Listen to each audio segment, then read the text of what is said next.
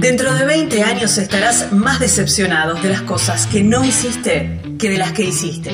Así que desata amarras y navega alejándote de los puertos conocidos. Aprovecha los vientos alisios en tus velas.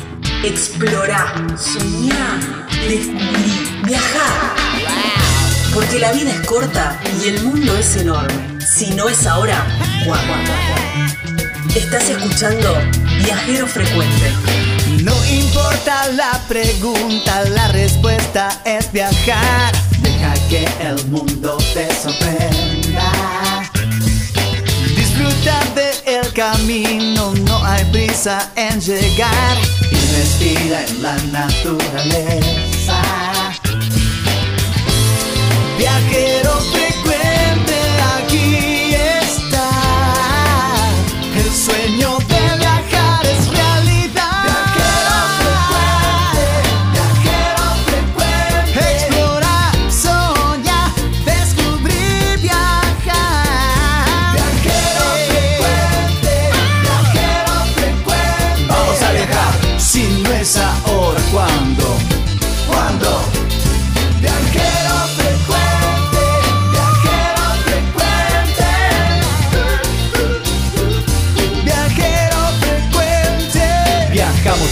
cambiarle la ropa al alma.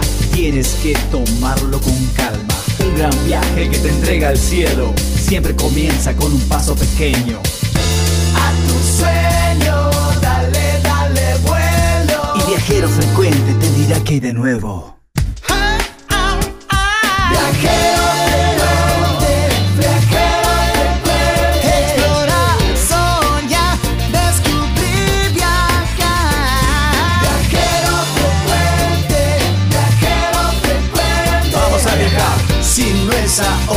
Ahora,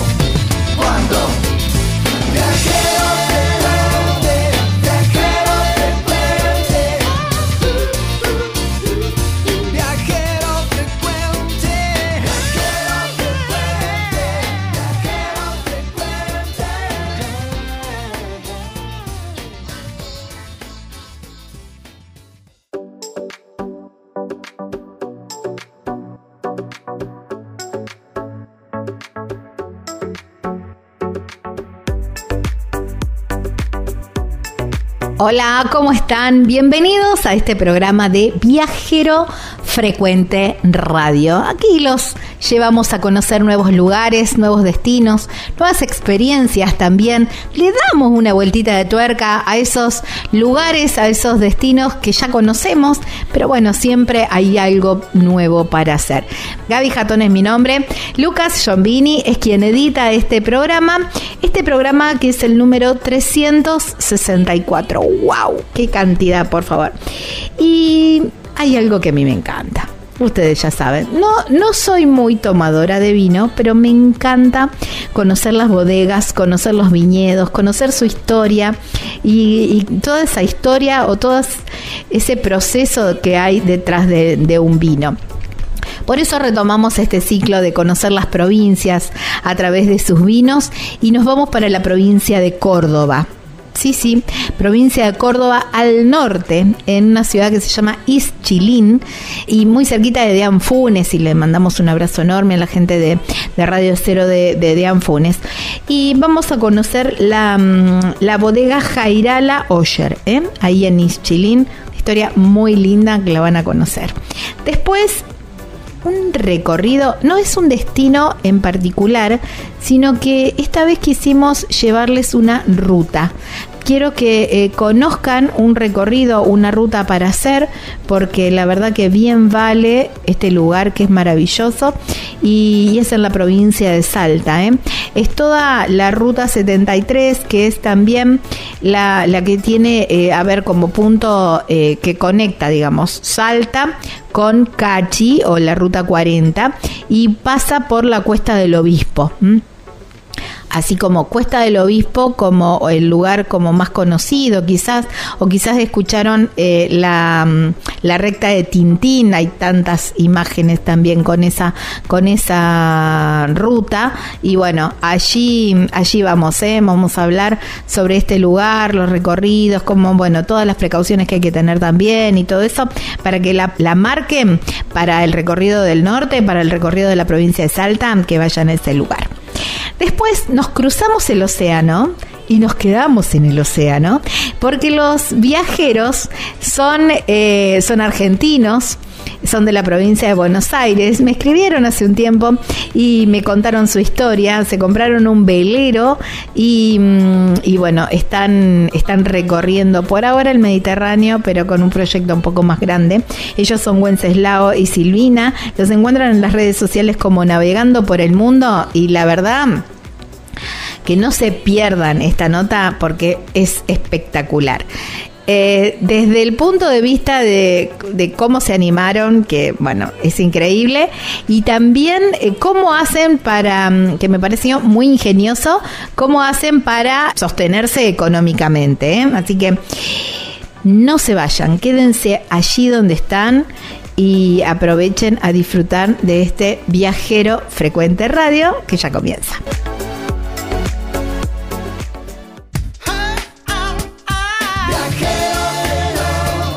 Estás escuchando Viajero Frecuente. Encontranos en Facebook como Viajero Frecuente Radio, en Twitter arroba Viajero Radio, en Instagram Viajero Frecuente Radio. Vamos a viajar, si no es ahora, ¿cuándo? ¿Cuándo?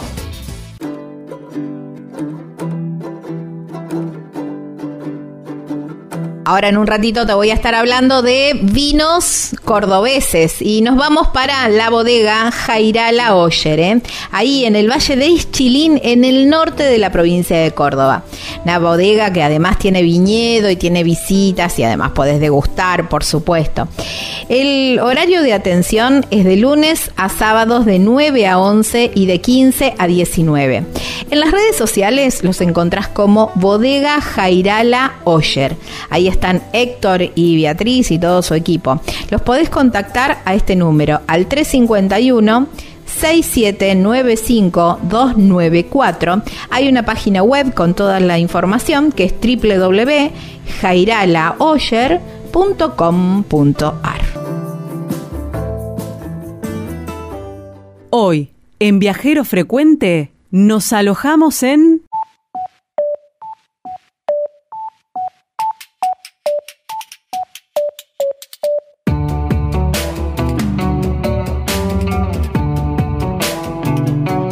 Estamos en Viajero Frecuente Radio, de esta manera nos encuentran en todas, todas las redes sociales, Facebook, Instagram y TikTok, pero también en las plataformas donde pueden volver a escuchar esta nota y todas las notas que venimos haciendo durante los programas. ¿eh? En YouTube nos encuentran como Viajero Frecuente Radio. A esta nota la van a encontrar dentro de las notas relacionadas con el enoturismo y ahora les voy a contar por qué. Y también en Spotify eh, nos encuentran como Viajero Frecuente Radio. ¿eh? O cualquier otra plataforma de podcast también estamos ahí. Nos vamos para la provincia de Córdoba en este hermoso recorrido que hacemos de conocer las provincias a través de sus vinos y el norte cordobés también tiene sus representantes. Por eso nos vamos para, para allá, ¿eh? nos vamos para Ischilín y mm, nos vamos a la bodega Jairala. Por eso vamos a Jairala Oyer, así es la bodega. Nos vamos a hablar con Héctor Jairala, que lo tenemos del otro lado de la línea. Hola Héctor, gracias por tu tiempo y bienvenido a Viajero Frecuente. Hola Gaby, ¿cómo estás? Bien, muy bien, muy bien. Bueno, muchísimas, muchísimas gracias. Y mm, Héctor, bueno, me han hablado muy bien de tus vinos, la gente de, Radio Cero, de, Anfunes, y dije, bueno, tenemos que, conocer un poquitito más de esta, de este proyecto y de este, mm, de este emprendimiento. En realidad, no, ya no es un proyecto, es una realidad.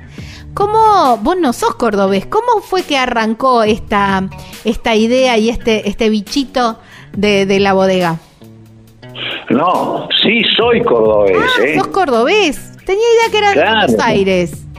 No, nosotros trabajamos 30 años en Buenos Aires con mi mujer, pero en el año Ah. 2000 volvimos a Córdoba definitivamente y, y en el año 98 habíamos empezado en un, emprendi- un emprendimiento que habíamos comprado en el norte de, de- de- de Córdoba, la localidad de Chilín, y, y nos dedicamos a hacer un viñedo y después una bodega. Ah. Pero somos de Córdoba nosotros, de Córdoba capital. Ah, Córdoba. Bueno, no, no tenés tonada cordobesa por eso. Tenía, No. tenía el dato que vinieron de Buenos Aires, pensé que eran de Buenos Aires.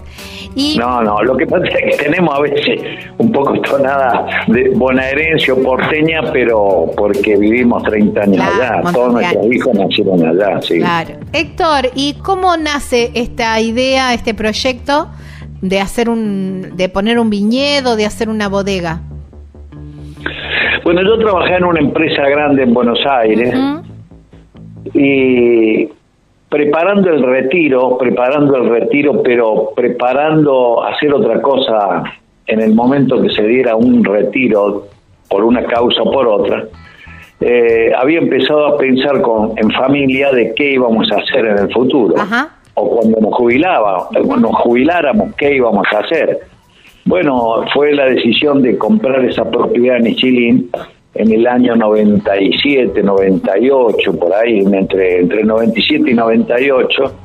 Eh, eh, y empezamos a hacer un proyecto de viñedo, a pesar de haber estudiado algún otro proyecto también, de hacer un viñedo. En ese momento estaban muy de moda las pequeñas bodegas boutique de distintas partes del país y algunas de Córdoba. Nosotros fuimos un poco emprendedores en Córdoba de, de bodegas boutique. Claro. Eh, empezamos con el viñedo y lo que se pensaba que iba a ser más rápido poner la bodega, no lo pudimos hacer porque vino el problema del año 2000, el 2000, 2001. Ajá. Entonces este, se postergó un poco ese proyecto y se terminó instalando la bodega en el 2007. Pero ya veníamos con uvas que habíamos traído de Italia, perdón, con viñedos, con vides que habíamos traído de Italia y que las importamos y que después se- no se pudo hacer más porque este, era difícil la situación de, im- de importación de, de vides. Claro. Pero así empezó el proyecto, haciendo primero el viñedo, pasaron unos años y después concretamos la bodega en el año 2007.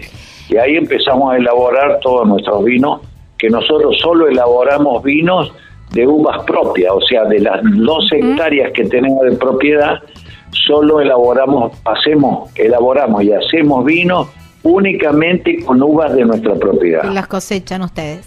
Héctor, ¿y ustedes ya tenían conocimientos? Vos me decías, trabajaba en una empresa grande de Buenos Aires. ¿Estaba vinculado con el viñedo o, o esto No. era así como un sueño, viste, así como una fantasía y bueno, y a partir de ahí empezar a capacitarse y todo eso? No, eh, yo viajaba muchas veces por año a Europa por relaciones de la empresa.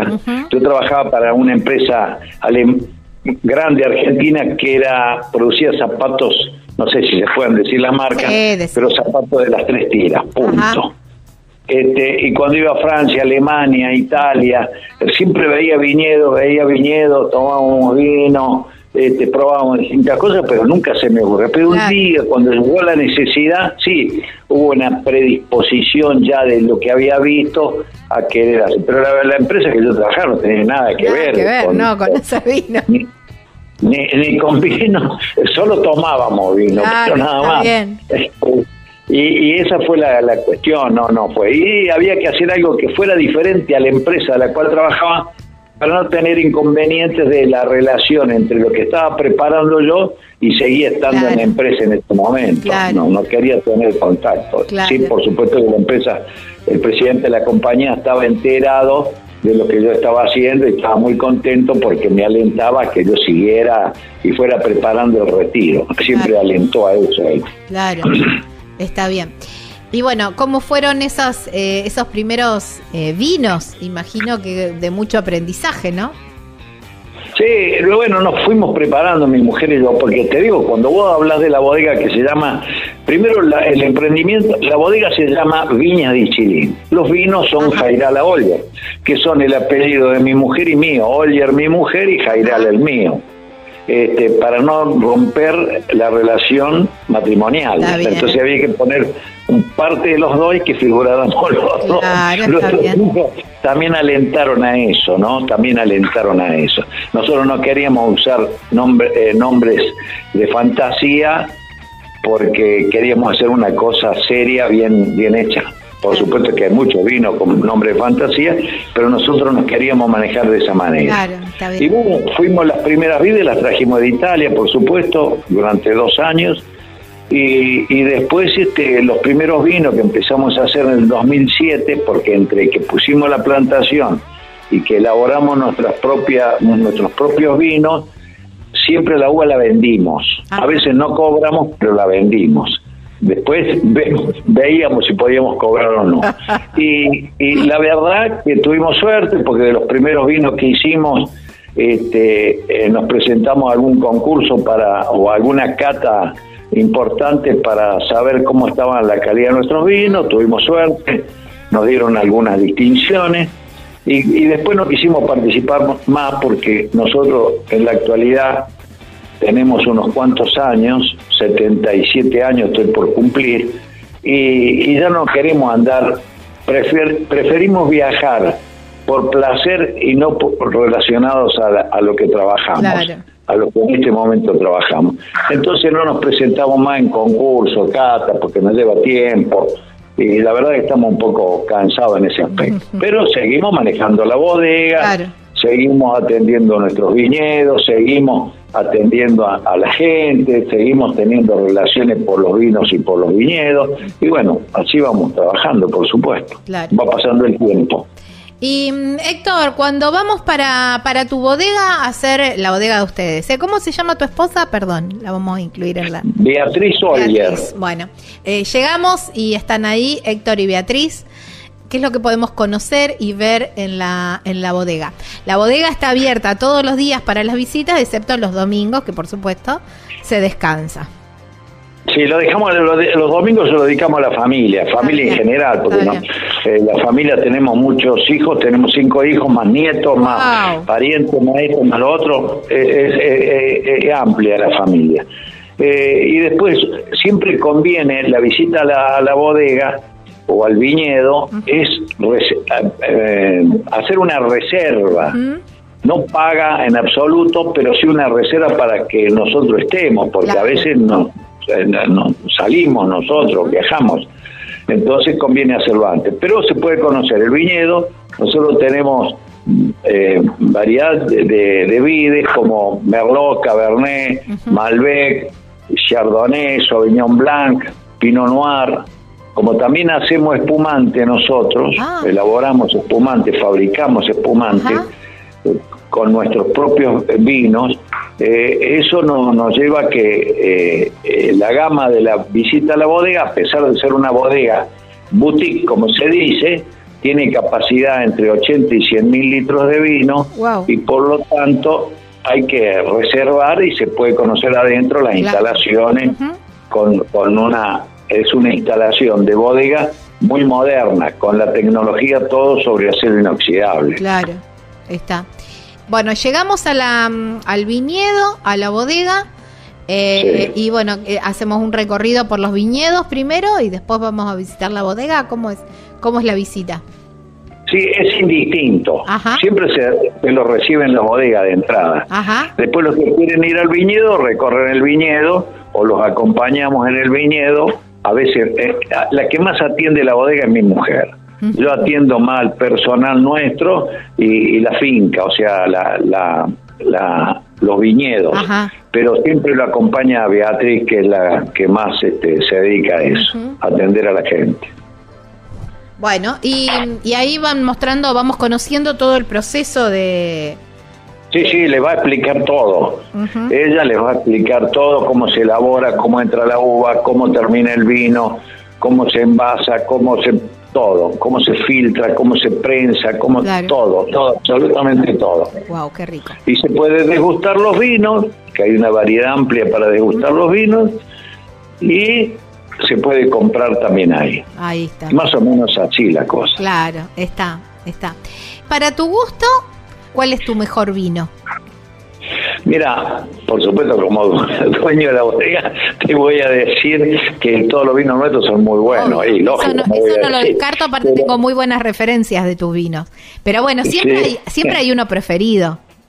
Sí, hay uno preferido. Siempre se habla de que nuestro Merlot, nuestro Merlot, es una, una, una cepa insignia francesa, tenés así que uno de los mejores vinos del mundo es un Merlot, que se llama, que tiene un nombre en francés que no lo voy a decir, este, y, y después tenemos Cabernet, tenemos Malbec, hay algunos vinos que en este momento están agotados porque se han, se han vendido todos, pero el Merlot y el Cabernet son vinos permanentemente que hay y que el Merlot es el más distinguido de todos, por supuesto. Ah, me encanta, voy por tu Merlot, me encanta el Merlot porque ese vino pesado, con cuerpo, me encanta.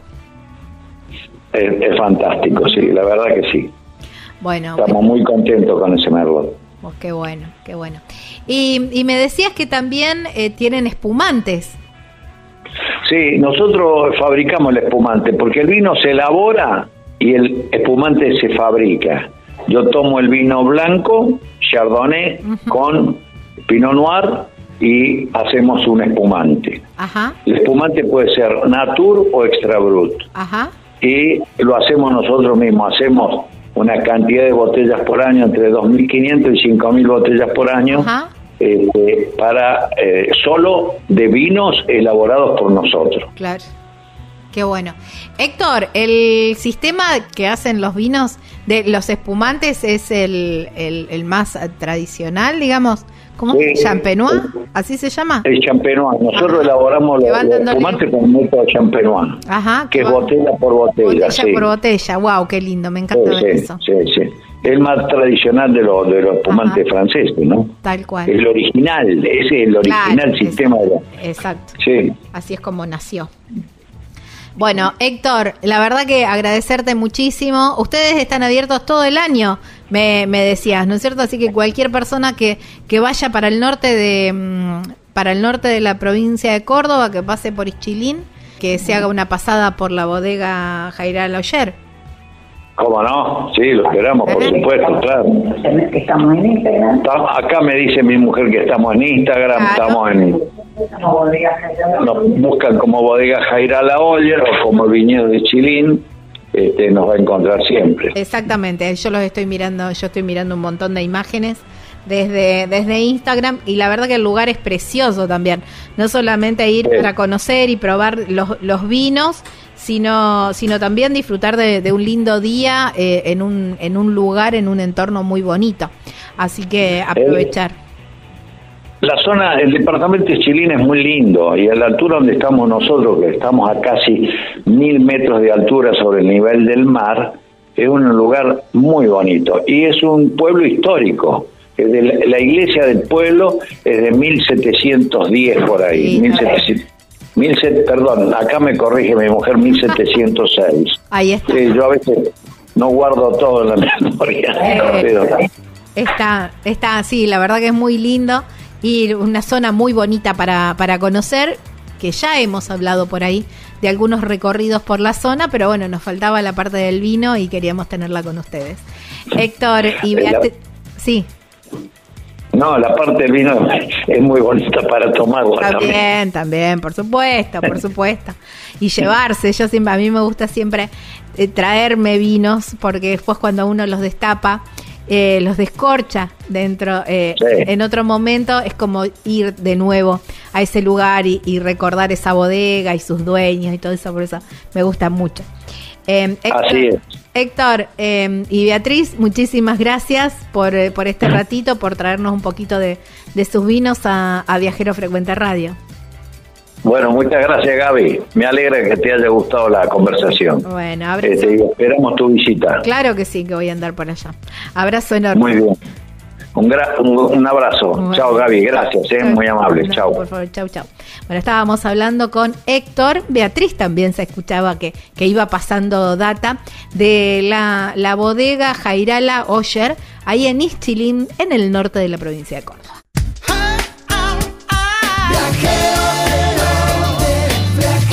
Viajar la respuesta, no importa cuál sea la pregunta. Estás escuchando Viajero Frecuente.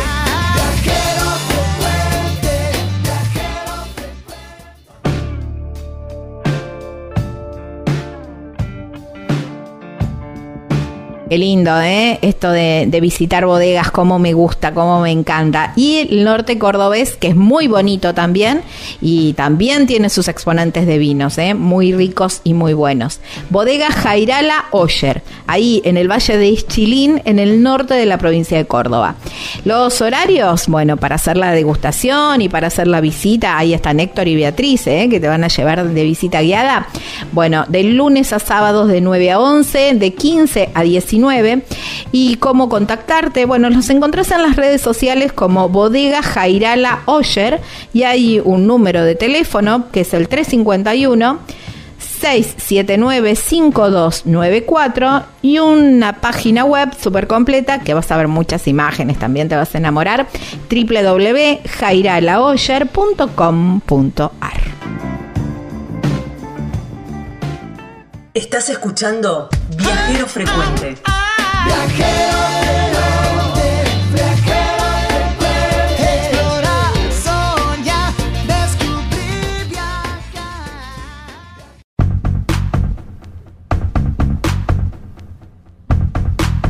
Las casillas rodantes son el refugio perfecto sobre ruedas, con sistemas de calefacción y aire acondicionado para adaptarse a cualquier clima.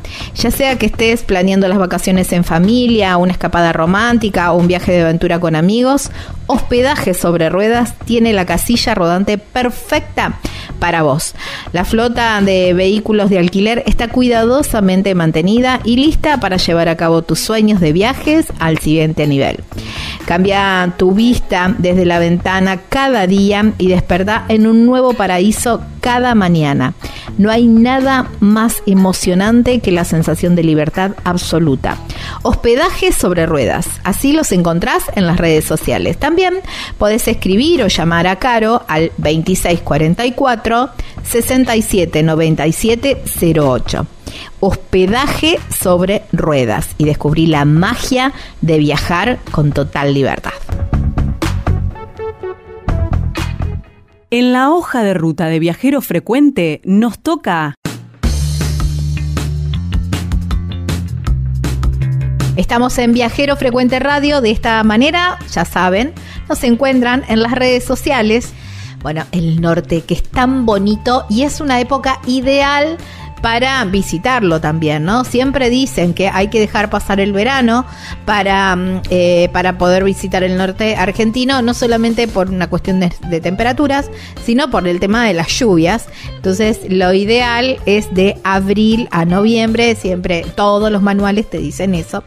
Y nosotros quisimos elegir una ruta que, mm, que es el acceso a otro paraíso, que por ahí es un poco más difícil porque si no otros accesos son de ripio. Esto es una ruta que en sí es, para mí, es una de las rutas escénicas también de nuestro país. Es muy bonita y nosotros quisimos, bueno, ir haciendo como diferentes paradas decir, bueno, mira, esta ruta la podés tomar desde este lugar y podés ir, vas a ir transitando todos estos lugares. Un lugar típico y muy común, o vos decís, bueno, ¿por dónde llegas? Es la cuesta del obispo. ¿Para dónde es nuestro destino final? Bueno, vamos a llegar a Cachi. Por eso lo llamamos a Leandro Caro. Él es asesor de, de la Secretaría de Turismo de Cachi, que nos va a estar contando, vamos a hacer este viaje un poco en palabras y un poco haciendo imágenes también de, cada uno de estos puntos que se pueden recorrer en esta, en esta ruta.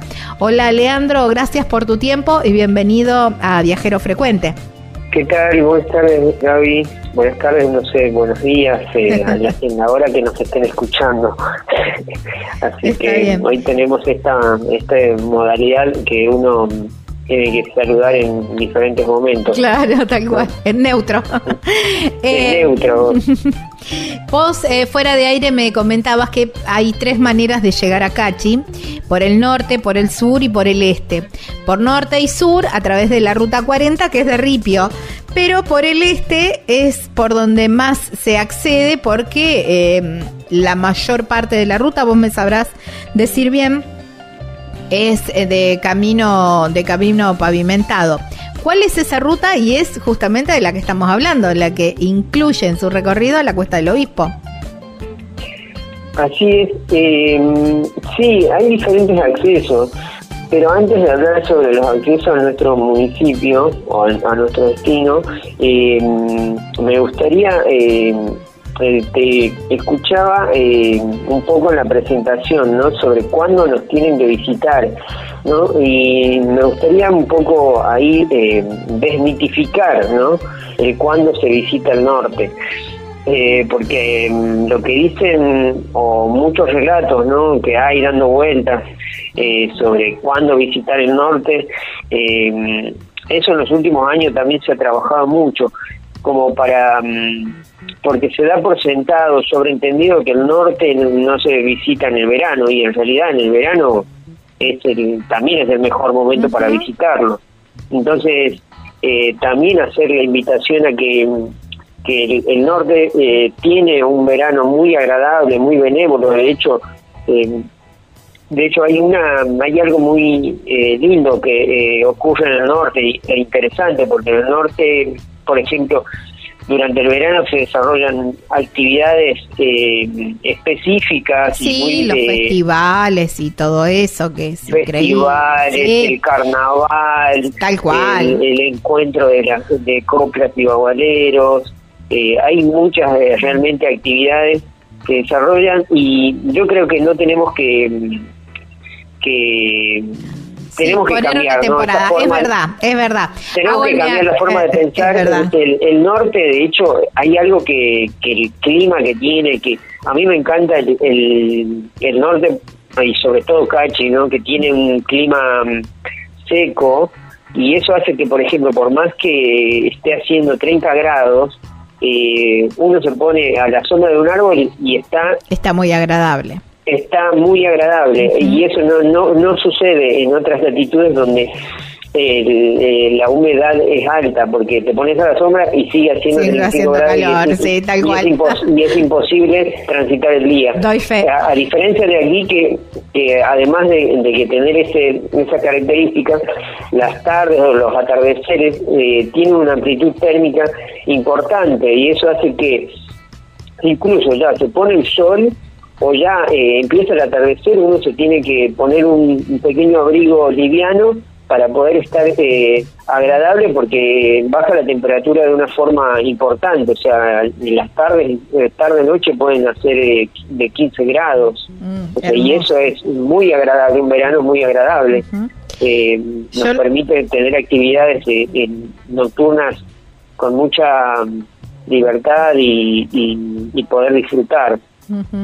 Yo lo comentaba desde el punto de vista de las lluvias, que por ahí hay, hay lugares que, bueno, no se recomiendan porque en, el verano están las lluvias, pero bien vale, bien vale muy bien eh, la aclaración, ¿no? Porque el norte en el, en el verano también tiene tantos o más atractivos que en el invierno y eso es maravilloso porque es un destino que es hermoso en cualquier parte, en, cualquier época del año que, que se visite.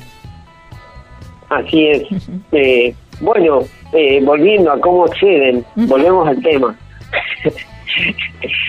¿Por dónde, acceden, eh, por dónde acceden? ¿no? La, conocida, o sea, tenemos dos accesos o, tres accesos, ¿no? Desde el norte, por la ruta 40, viniendo desde, desde lo que es San Antonio de los Cobres, claro. en dirección sur, y se atraviesa la Poma hasta llegar a, a, Cachi.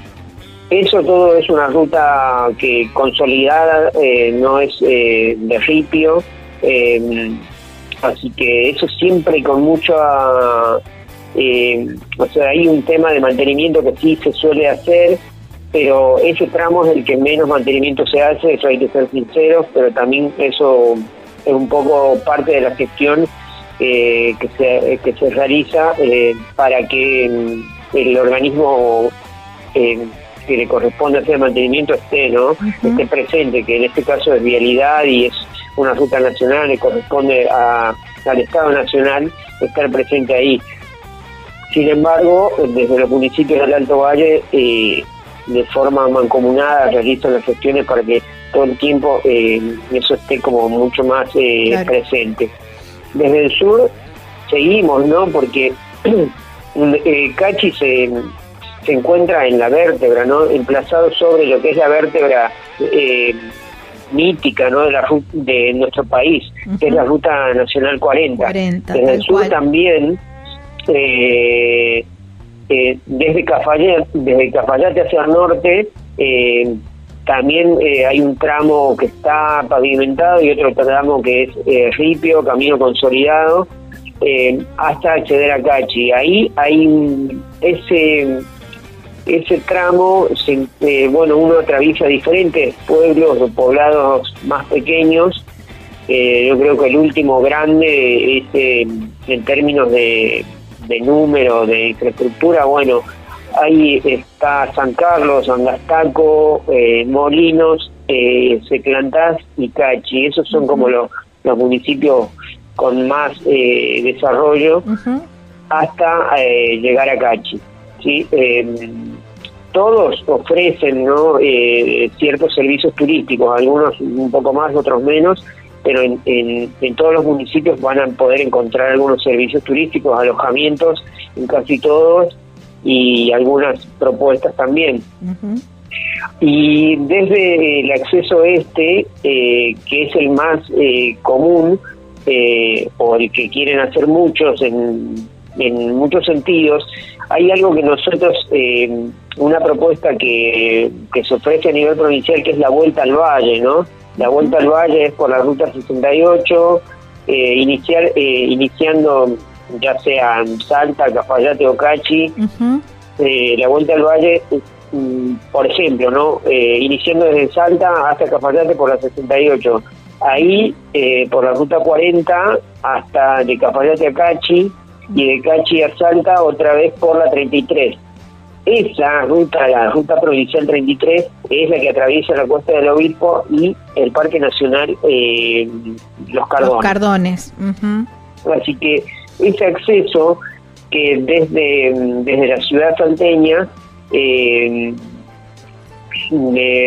tiene un tiempo de duración aproximada de dependiendo ¿no? de cómo uno maneja, pero entre 3 y 4 horas, uno desde la ciudad de Salta a Cachi puede tardar o demorar eh, 3, 4 horas aproximadamente, eh, viajando tranquilo, disfrutando, siempre con precaución, porque es una ruta de montaña, ¿no? Donde se asciende eh, a la Cuesta del Obispo a los 3.500, eh, aproximadamente 3.500 metros sobre el nivel del mar.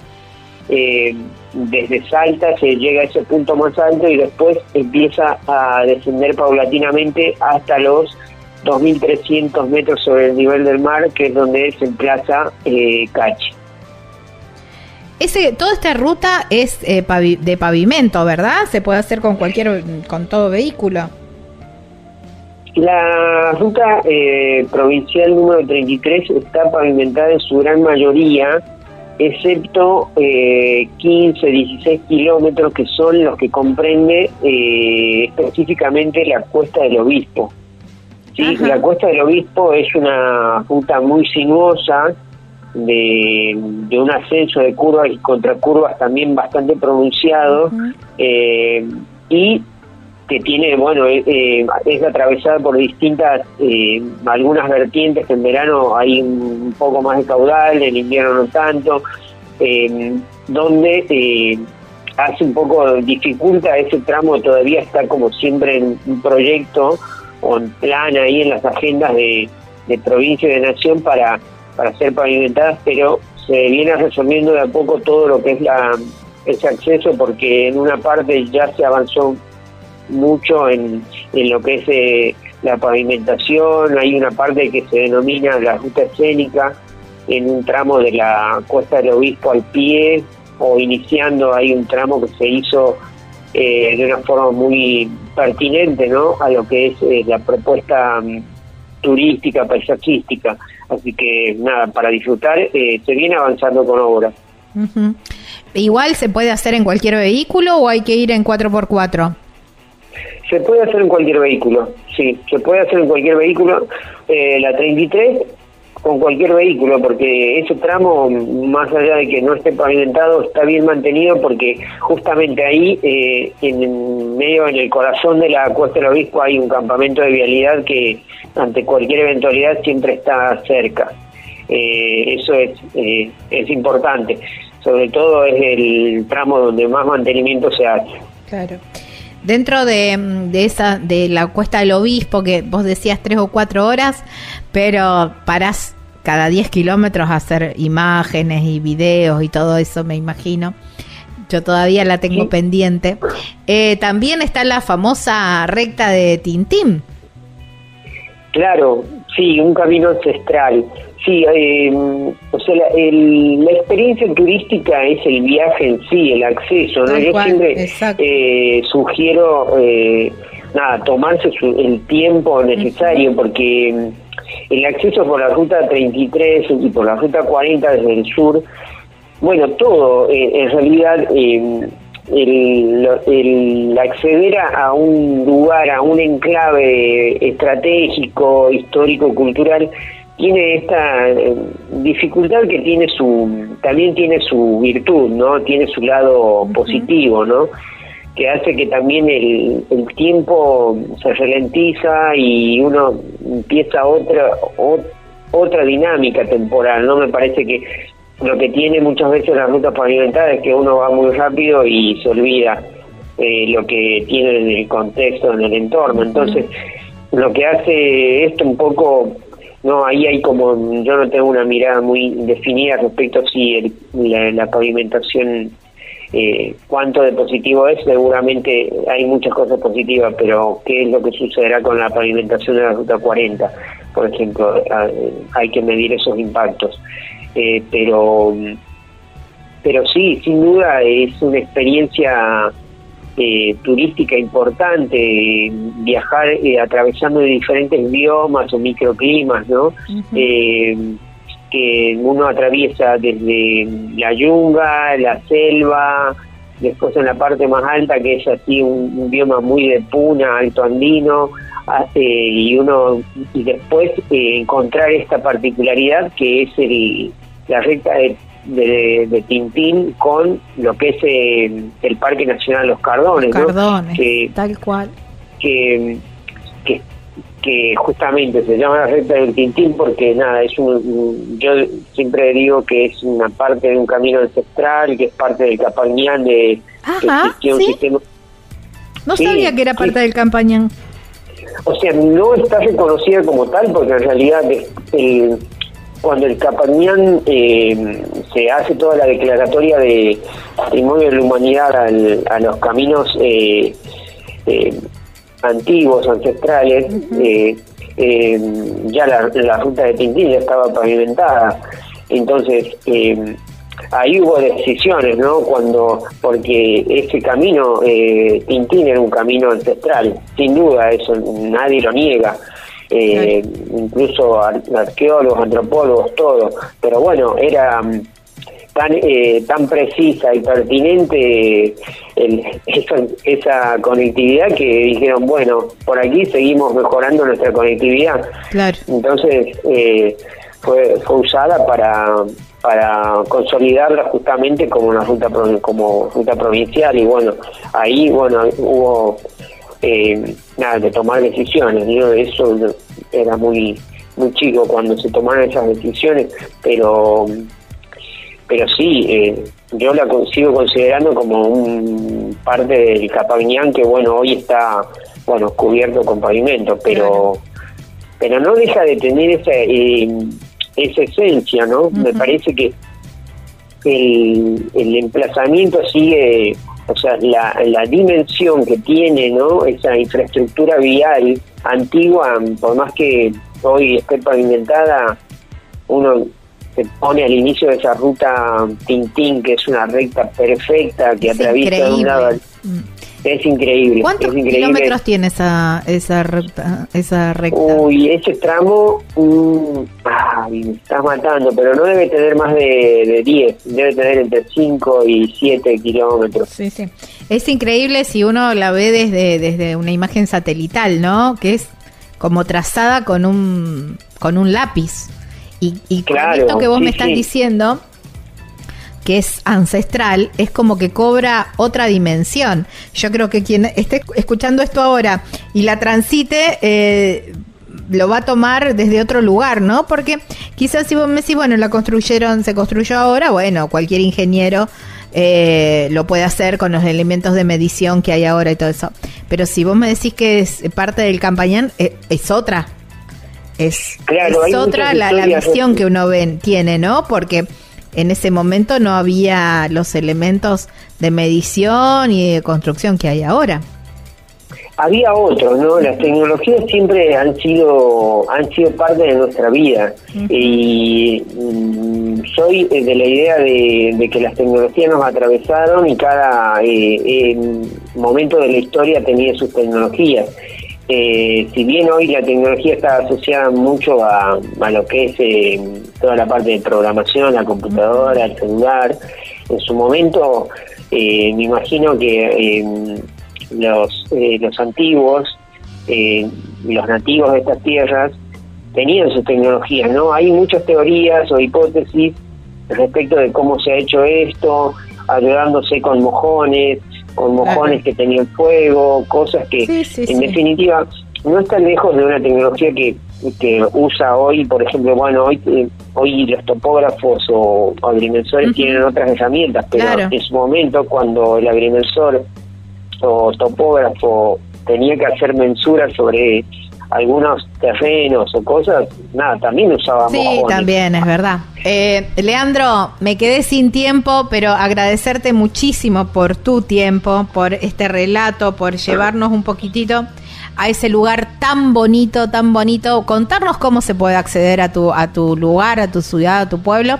Y, y la verdad que, claro que lo vamos a hacer muy pronto porque es un es esto que decíamos, ¿no? Ir, ir no, no solamente una ruta donde uno va de un punto a otro, sino todo el camino es un deleite en sí mismo, hay que salir con tiempo para que no nos agarre la noche tampoco en el camino, hay que salir a la mañana temprano para justamente tener esos tiempos de decir paro acá, contemplo, me siento, tomo unos mates, sigo y, y, tomar, eh, eh, y, y tomar dimensión de la hermosa Argentina que tenemos, ¿no? Sí, por favor vengan a disfrutar del, de los valles calchaquíes. Los valles calchaquí, el Alto Valle Calchaquí cada vez está como posicionándose, ¿no? Creo que está teniendo mucha más eh, resonancia como microregión, ¿no? Como Alto Valle Calchaquí y comprende que comprende cinco municipios que, que trabajamos de forma conjunta, ¿no? Para que para justamente consolidarnos no como un destino importante. Eh, me parece que tenemos una, impronta histórica, no eh, cultural eh, importantísima, porque es desde donde mm, la historia un poco indica desde donde empezó a desarrollarse el país. ¿no? O sea, antes de, que se traslade a lo que donde es hoy el centro administrativo, el centro administrativo de, del virreinato del Río de la Plata o el desarrollo de nuestro país ha estado en el norte, no en las provincias eh, unidas del norte, y, y, por eso justamente tiene una, una impronta histórica muy fuerte, ¿no? Y tomando incluso lo, lo, ancestral, ¿no? Ya de la región. Así que mm, tienen mucho para disfrutar, una naturaleza eh, imponente, particular, así que vengan, los esperamos. Eh, todo el año. Ahí todo el año. Ahí está. Hermoso. Muchísimas gracias. Abrazo enorme. Bueno, gracias, David. Hasta luego. Chau, chau. Hasta luego. Bueno, estábamos hablando con Leandro Caro. ¿eh? Él es asesor de la Secretaría de Turismo de Cachi en la provincia de Salta. Estás escuchando Viajero Frecuente. Encontranos en Facebook como Viajero Frecuente Radio, en Twitter arroba Viajero Radio, en Instagram Viajero Frecuente Radio. Vamos a viajar, si no es ahora, ¿cuándo? ¿Cuándo?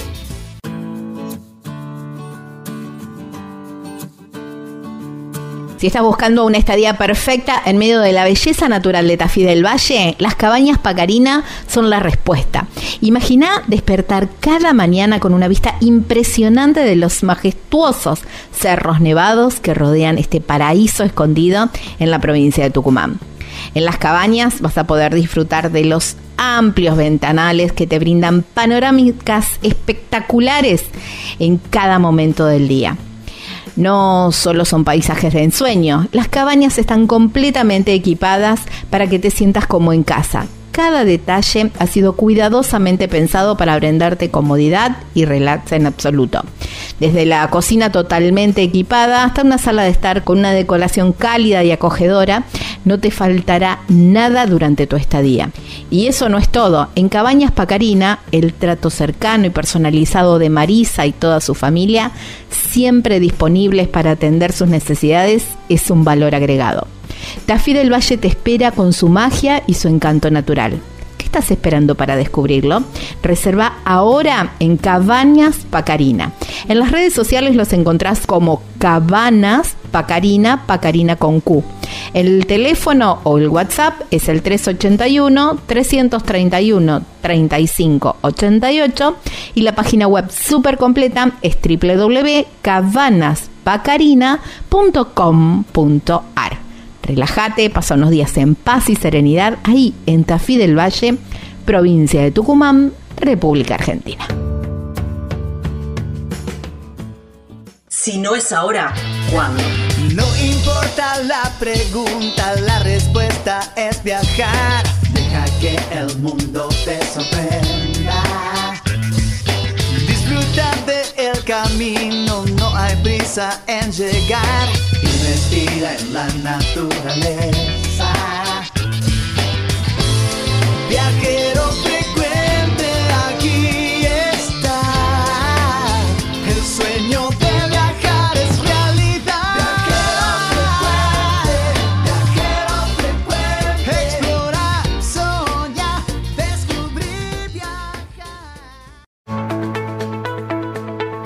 Vos elegí cómo moverte. Nosotros premiamos tus hábitos sustentables con el seguro de movilidad sustentable para autos híbridos o eléctricos y motos eléctricas. Protegemos tu auto o moto híbrido o eléctrico ante robo, incendio, inundación, daños por granizo y daños en cristales sin franquicia. Además, contás con un seguro de vida individual y auxilio mecánico por avería o accidente. Si te interesa contratar este seguro, consulta a tu productor asesor de seguros o llamanos al 0800 555 5787.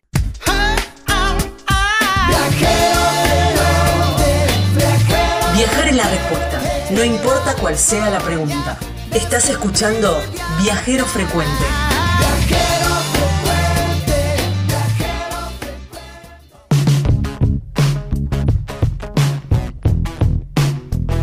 Estamos en Viajero Frecuente de Radio, así nos encuentran en las eh, redes sociales, ya lo saben, ¿eh? siempre. Se los repito, pero siempre está bueno también. A ver, están ahí con el teléfono, bueno, busquen. Ponen en el buscador Viajero Frecuente Radio y les aparece el perfil de Facebook, de Instagram, de TikTok, también por supuesto nuestro canal de YouTube, donde los invito a suscribirse y a escuchar las notas que venimos haciendo de destinos, de viajeros. Bueno, hay absolutamente de todo para ir planeando viajes o para inspirarse también de qué manera viajar. ¿Quieren vivir una aventura? Bueno, ahí tienen miles de aventuras, no miles, pero cientos, ¿sí? Para, mm, para pensar y decir, este es el viaje que queda perfecto para mí, es el tipo de viaje que me gustaría hacer. Hay un montón de historias inspiradoras. También como formato de podcast nos encuentran en Spotify o cualquier otra plataforma donde normalmente escuches podcast. Bueno, nos encuentras como Viajero Frecuente Radio. 3400 52 46 40 3400 52 46 40 es el teléfono, es el WhatsApp más 549 si no estás en la Argentina. Y esa es el www.viajerofrecuenteradio.com.ar es nuestra página web donde además de encontrar todos estos enlaces, por supuesto, encuentran mucha info sobre viajes. Dicho todo esto, todos los avisos parroquiales, digamos, vamos a cruzar el charco, nos vamos a subir a un velero, porque ellos hace un tiempito me escribieron, a mí me encanta cuando me escriben, me, encanta porque empiezan ellos a contar la historia y a mí me encanta. Escribieron, son eh, Wenceslao y Silvina, son argentinos y decidieron, que ya nos vamos a enterar por qué y cómo, cómo salió toda esa idea, y de recorrer el, mundo, pero navegándolo. Así que los tenemos del otro lado de la línea, en el otro lado del mundo también. Ahora les vamos a preguntar exactamente en qué puerto están. Silvina y Wenceslao, gracias por su tiempo y bienvenidos a Viajero Frecuente. Buenas, ¿cómo están? Muchas gracias. No, por favor. Estamos muy contentos de poder llevar a cabo esto que veníamos planeando hace unos días. Ah, sí, es verdad, veníamos así como que me podían, no podían, bueno, pero siempre se encuentra el, momento justo. Bueno, ustedes son de, me contaban recién, son de Verónica, una ciudad, un pueblo muy pequeño ahí en la provincia de Buenos Aires, cerca de Punta Indio. Bueno, ustedes estaban ahí en Punta Indio. ¿De dónde salió la idea de decir, che, a ver, naveguemos por el mundo? ¿Cómo salió ese espíritu aventurero? El espíritu aventurero nosotros lo tenemos desde que empezamos a ser novios. Creo que es lo, que tenemos en común y lo que nos mantiene juntos. Nosotros empezamos a ser novios cuando aún estábamos en la escuela. Eh, yo tenía 16 tenía 18, en este momento yo en un mes cumplo 32 y en 34, así que hace exactamente la mitad de mi vida que estamos juntos. Lo leí en un post que eh, decía eso, muy lindas palabras. Crecimos juntos y en ese crecer juntos hicimos varios viajes. Ya desde que estábamos en la escuela y muy a pesar de nuestros padres porque no querían saber nada, empezamos a, hacer viajes. Eh, hemos Hemos viajado en, moto, a mochila, en un 147 que tuvimos más adelante. Después tuvimos un gol a gas y también hemos viajado. Hemos viajado por Argentina, por la costa de, Uruguay, de Brasil. Y mm, mientras tanto, nosotros estábamos estudiando y trabajando. Es decir, que viajábamos en el tiempo que nos dejaba en principio la escuela cuando recién arrancamos, después la facultad y después el trabajo eh, llegó un momento que nos dimos cuenta que la vida que queríamos para nosotros no era más bien la de una vida estable o con raíces, sino que queríamos una vida más nómade, que era lo que nos habíamos encontrado en común entre los dos. Y como no teníamos los medios suficientes para poder, eh, digamos, eh, viajar sin trabajar, tuvimos que buscar la forma más económica. Entonces nos pusimos a hacer números eh, y ahorrando con los trabajos que teníamos. Bueno, es ingeniero, egresado de la Universidad Nacional de La Plata y yo soy abogada, egresada también de La Plata. Bueno, trabajamos un tiempo, invertimos eh, en poder hacer unas cabañitas en nuestro pueblo y con eso teníamos un ingreso mensual que en aquel momento, cuando iniciamos con este proyecto, era un número considerable que nos dejaba vivir al momento de hoy con la devaluación que hubo hace, hace cinco años atrás, que fue cuando iniciamos. Eh, la verdad es un número que al día de hoy no nos sirve y no nos representa lamentablemente para nada, por lo cual el plan varió. En ese primer momento cuando nosotros eh, trabajábamos y estábamos con el plan de las cabañitas como para tener un ingreso, eh, nosotros empezamos a, pensar en qué viajar y qué era la forma más barata de viajar. Y nos pusimos a, investigar un poquito, en un principio era un motorhome o algo similar, y después vimos la opción de, velero, y te digo por qué velero, porque el velero nos terminó siendo lo, lo más barato lo más económico porque es nuestra casa, es nuestro trabajo al día de hoy y es nuestro transporte, un transporte que no requiere de ningún tipo de gasto porque nos movemos literalmente con el viento. Entonces es la forma más barata que encontramos y también con los ahorros que nosotros teníamos era el único que podíamos comprar en ese momento teníamos 8.000 euros, que para nosotros era un montonazo y representaba un montón de, sacrificio y esfuerzo.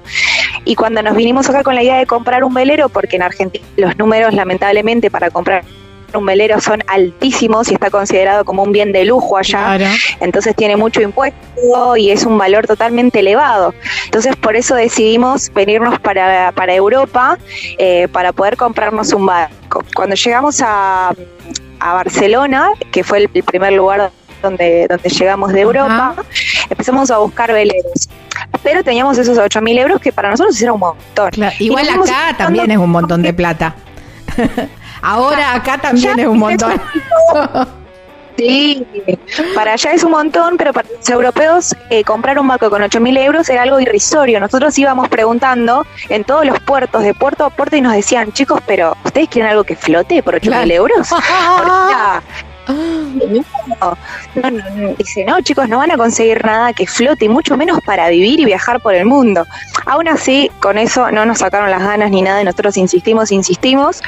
Y mm, conocimos, bueno, el primer barco eh, que nos entramos en él en uno de los puertos y mm, cuando lo conocimos ¿Viste cuando sentís que decís, bueno, este, este es el lugar, acá quiero que sea, acá quiero que comience, yo ya me veía ahí? Eh, era un barco viejo, obviamente, porque nosotros buscábamos un barco viejo con el presupuesto que teníamos, que bueno, para los europeos, ¿viste? Que están acostumbrados a tener más o menos un barco 2023, que nosotros busquemos un barco del 70, 80, para ellos era algo como, no, no puede ser. Pero bueno, nosotros estábamos contentos y lo encontramos al Bombén, que fue nuestro primer barco y el bombén valía 12 mil euros. Nosotros teníamos 8 mil que podíamos gastar. Y dijimos, bueno, le, le tiramos una oferta y vemos. Así que le tiramos nuestra oferta y nos fuimos. Y nos fuimos, pero con toda la ilusión de que eso suceda y con, con una intuición de que nos iban a decir que sí. Nos fuimos estamos esperando la llamada en todo momento porque nos dijeron vayan que los, cualquier cosa los... Eh, para Silvi, eh, la oferta la hicieron por los 8 mil euros, digamos, un 30% menos de lo que pedían. Exacto, sí, sí. Wow. Eso, eso ya te determina que están, estaban decididos, porque si no, ni te da la cara en, ofrecer tampoco, ¿eh? re cara rota, nos da la cara no, no, pero habla bien, habla bien de, la, fe que se tenían, habla muy bien de la fe que se tenían, por supuesto. Sí, la verdad que sí. Y mm, bueno, nos fuimos a la playa a esperar que llame con la idea de que nos digan que sí, ya lo teníamos repensado, que decir, no sé por qué, pero lo teníamos pensado. Nos fuimos a, la playa de al lado esperando. Dijimos, no nos vamos a ir mucho porque nos van a llamar. Y a las tres horas nos llaman y nos dicen, aceptaron la oferta. Ah, no, te digo cómo festejamos. alegría! Increíble. Y, ¿Y, ese y el barco, era ¿me dijiste cómo se llamaba? El primer barco se llamó el Bombén, que es Buenos Vientos en catalán. Ahí está, el Bombén. El, ¿Y el Bombén estaba en condiciones de... porque, viste, a veces uno compra eh, estas gangas y después te querés... Tenés que hacer empezar a, hacer restauraciones y esas cosas. Estaba perfecto considerando que es un barco viejo. Claro. 40 años.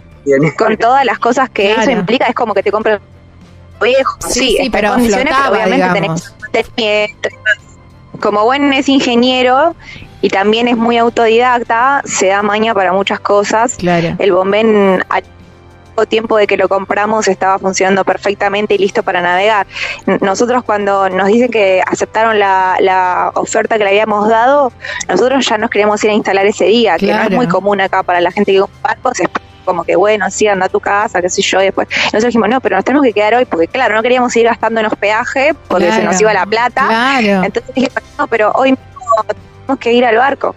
Y bueno, eh, ahí lo peleamos un poco, digamos, la cuestión y no. rarísimos a ellos esas cosas, no podemos alquilar algo, o sea, queremos ir ya al barco. Claro, eh, sí, está bien. Bueno, pero somos argentinos. Todo. Y bueno, ya el primer día nos quedamos ahí, bueno, enseguida se puso a trabajar en lo que es mantenimiento. Bueno, para, La verdad es que a él le gusta. Para, para que quiero un, un, eh, un, paréntesis ahí, porque vos me, ustedes me contaban que eh, habían viajado desde muy pequeños, desde muy chicos, desde adolescentes, que habían viajado en un ciento, en, en, haciendo dedo, en moto, en un 147, en un gol. Perfecto, todo hasta ahí perfecto. Pero de ahí a flotar en un velero hay un viaje, porque digamos, yo también he viajado en un montón de cosas, pero de y de hecho mi hermano tiene un tiene un barco de madera y pero yo no tengo ni idea de nada de navegación. ¿Cómo fue esa transición de, ustedes? Porque claro, a ver, ingeniero, pero no sos ingeniero naval y vos y vos sos abogada. Eh, me, falta un eslabón ahí. Muchos, muchos navales que no navegan. Conozco colegas navales que no navegan. No, la idea del barco fue más que nada porque mientras estudiábamos eh, ahí en La Plata había un curso que se dictaba que era el de timonel y Gwen lo había hecho. Posteriormente a hacer el curso de timonel, él hizo el curso de, patrón. Eh, que es lo que habilita a navegaciones más largas como la que estamos haciendo. Eh, entonces él tenía conocimiento, no tenía conocimiento, pero no mucha experiencia, claro, porque nosotros no teníamos teórico, Claro, todo teórico, digamos. Claro. Igual también eran, eran todos palias, ¿no? De la Rubio eh, decían, sí, no están locos, así, ¿qué, van a hacer? Además, imagínate que cuando contamos a nuestras familias que nuestra idea era dejar o en su trabajo como ingeniero, yo en mi trabajo como abogada, eh, era como, pero están locos, pero ¿qué les pasa? Y además, en nuestras familias no tenemos personas que naveguen, entonces es algo totalmente desconocido. y cuando, hay algo de hay muchos miedos también respecto a eso lo que eh, pasa es que sí, hay una cuestión que el, el barco te da una cierta inseguridad, entre comillas, que no te da la, eh, la tierra, digamos. De, bueno, se te rompe el auto, bueno, te tira al costado de la ruta y, y haces dedo, qué sé yo. Y no. El, el barco es otra cosa, ¿no? Es otra cosa. por eso. Pero tenés muchas más probabilidades de que te pase algo en tierra, de que te pase ah, algo en mar. Sí, sí, sí, eh, tal cual el barco se le pueden romper cosas, pero siempre hay un plan A, un plan B y un plan C.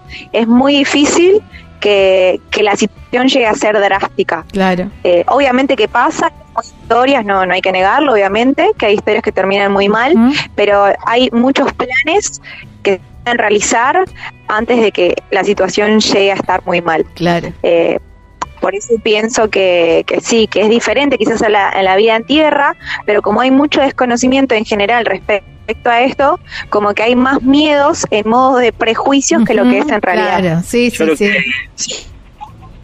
Busco mucho eh, lo que busco los dos de fomentar la náutica, Silvi con las redes y yo nada, yo no soy muy bueno con, las redes, pero bueno, Silvia es la que hace más la laburo.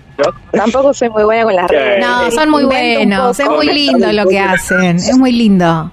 Bueno, de paso le vamos invitando a la gente ¿eh? que ingrese a, a, sus redes sociales y vayan viendo, mientras van escuchando la nota, que vayan viendo sus, sus redes sociales.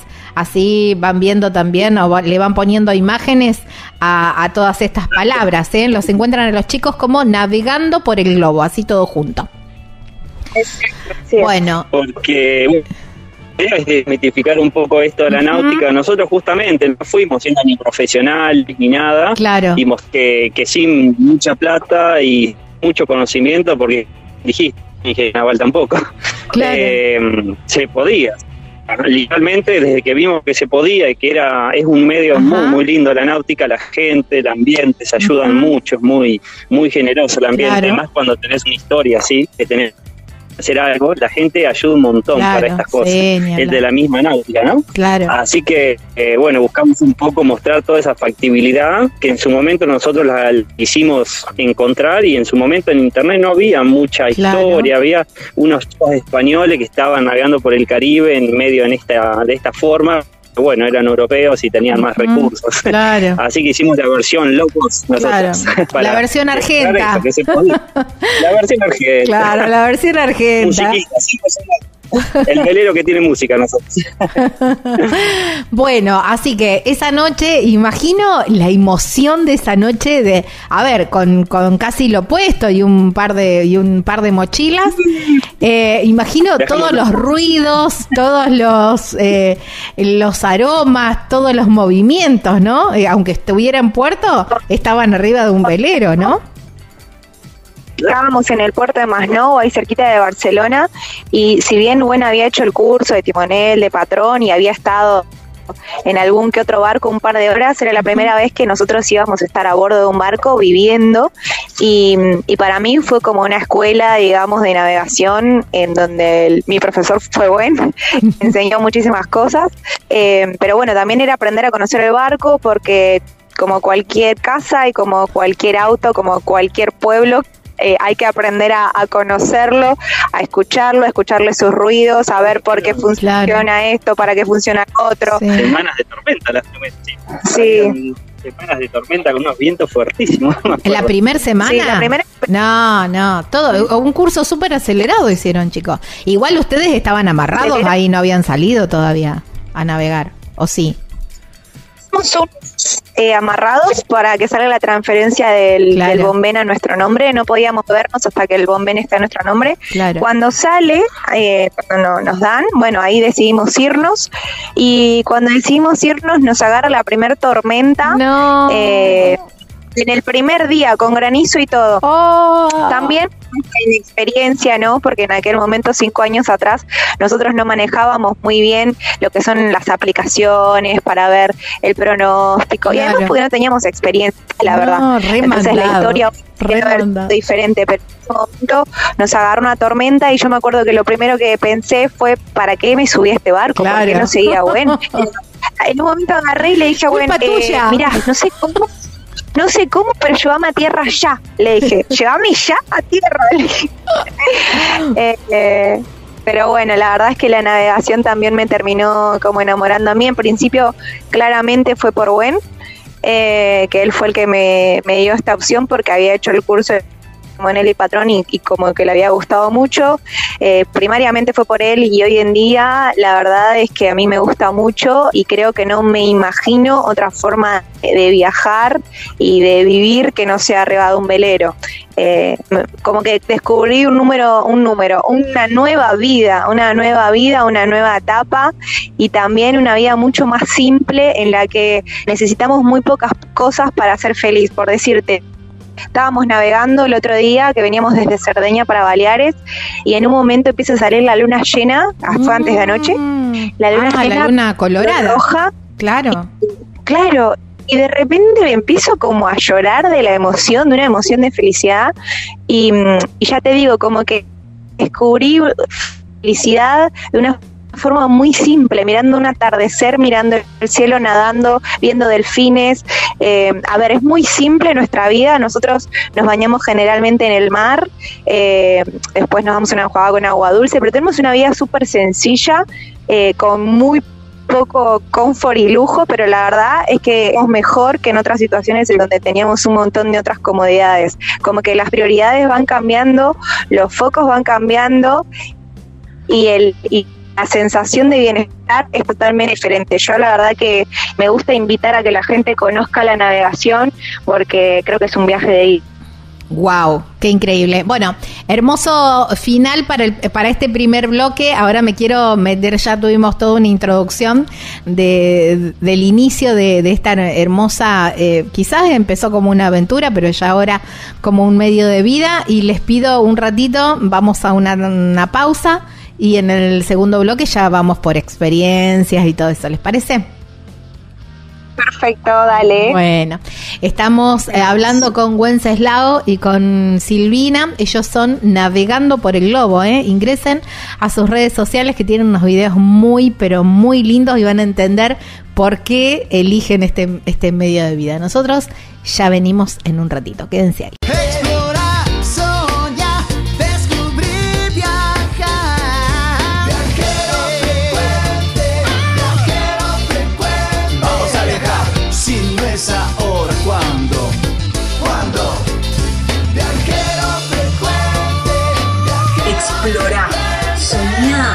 Descubrí, viajar.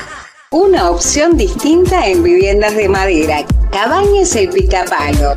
Somos líderes en satisfacer tus necesidades habitacionales.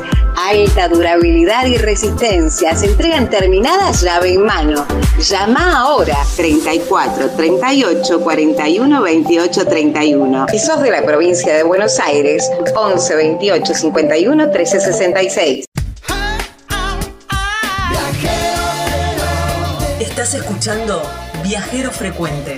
Encontrarnos en Facebook como Viajero Frecuente Radio, en Twitter arroba Viajero Radio, en Instagram Viajero Frecuente Radio.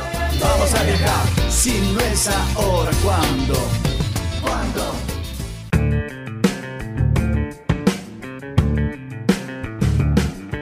La provincia de San Luis tiene un montón de propuestas para disfrutarla a pleno, no importa la temporada que sea. Y hay un lugar ahí muy cerquita de Merlo, pero con toda la tranquilidad de un pueblito serrano, todo el encanto, digo yo también, ¿no? De un pueblito serrano muy, pero muy bonito, que se llama Carpintería. Allí en Carpintería están las cabañas Punto Serrano. La verdad que tienen todo, absolutamente todo lo que necesitas para pasar unos días increíbles y además un riquísimo y abundante desayuno que preparan las mermeladas ahí, eh, con los frutales del complejo. No, no, no, espectacular. Está Roberto, su familia también allí, que son quienes te atienden y se aseguran que vos pases los mejores días, ¿eh? para que aproveches cada momento también. El teléfono o el WhatsApp para contactarte es el 11 45 63 68 05. En las redes sociales los encontrás como Punto Serrano Carpintería y hay una página web que es www.serrano.com.ar allí en Carpintería, provincia de San Luis, aquí en la República Argentina.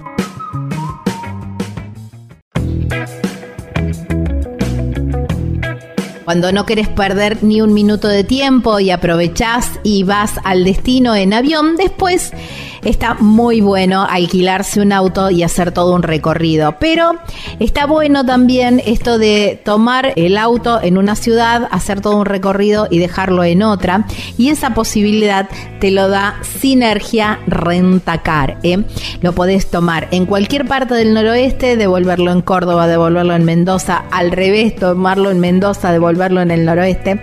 Bueno, donde vos quieras o quizás, no sé, te tomaste un colectivo o te fuiste en tren y después seguís con el auto o quizás quieres hacer una travesía que necesitas un vehículo 4x4. Bueno, todas esas opciones las podés hacer y ni hablar si vas por viaje de negocios o algo de eso, las podés tomar con Sinergia Rendacar. ¿eh? La verdad que es una empresa súper, súper responsable con los autos muy, pero muy nuevos. Están 724 ahí para atender cualquier duda que tengas y para reservar también. Te esperan en el aeropuerto, te esperan en la estación. Servicio increíble. Mira, el teléfono, este que te tenés que agendar, por supuesto, es el 381 47353 77. En las redes sociales los encontrás como Sinergia Rentacar y no te vas a arrepentir, te vas a hacer tremendo viaje con ellos. Estás escuchando Viajero Frecuente. Viajero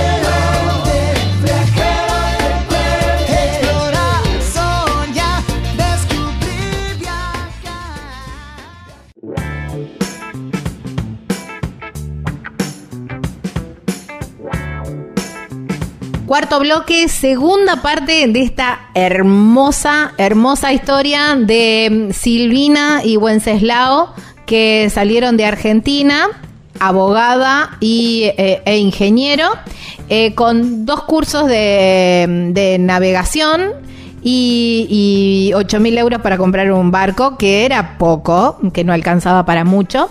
Bueno, al final se compraron eh, el el, barco. El bombén. El bombén. No, me entendía la letra, no me entendía la letra. El bombén y decidieron. Primera salida, se encuentran con una tormenta. Ah, sí, sí. El conocimiento era todo teórico.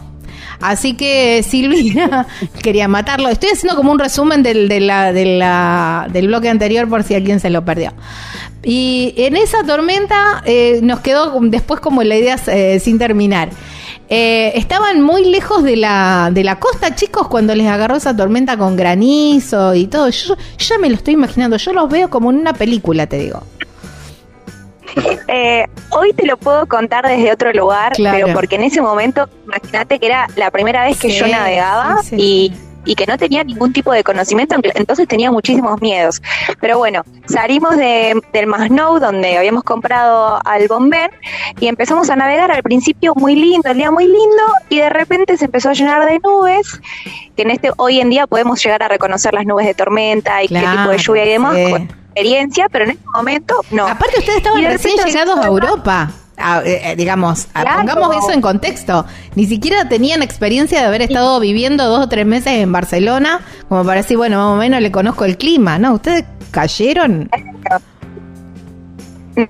teníamos experiencia y tampoco teníamos referentes eh, como para preguntarle. Entonces lo que nos pasó es que nos agarra la tormenta, yo entro como en una situación media de crisis, como de miedo, porque veía las olas muy grandes, empezó a caer granizo, el bomben se movía para todos lados. Entonces le digo, Gwen, por favor, pero llorando, esto te lo digo así, pero llorando. Hoy veo la situación, digamos, a lo lejos y después la experiencia, digo, no era tan grave, pero en ese momento eh, yo lo viví como algo muy grave y le digo, Gwen, ya llévame a tierra, por favor, llorando, le digo, llévame a tierra ya. Y mm, bueno, nos vamos al primer eh, puerto más cercano que teníamos. Nosotros en general hacemos navegación costera, eh, es muy raro que nos alejemos mucho de la costa, entonces siempre tenemos un puerto relativamente cerca. Claro. Y bueno, llegamos al punto de, Calafel y se ve que el, la persona que estaba trabajando en ese puerto nos vio como medios inexpertos y nos, nos ayudó bastante y nos dio algunos consejos.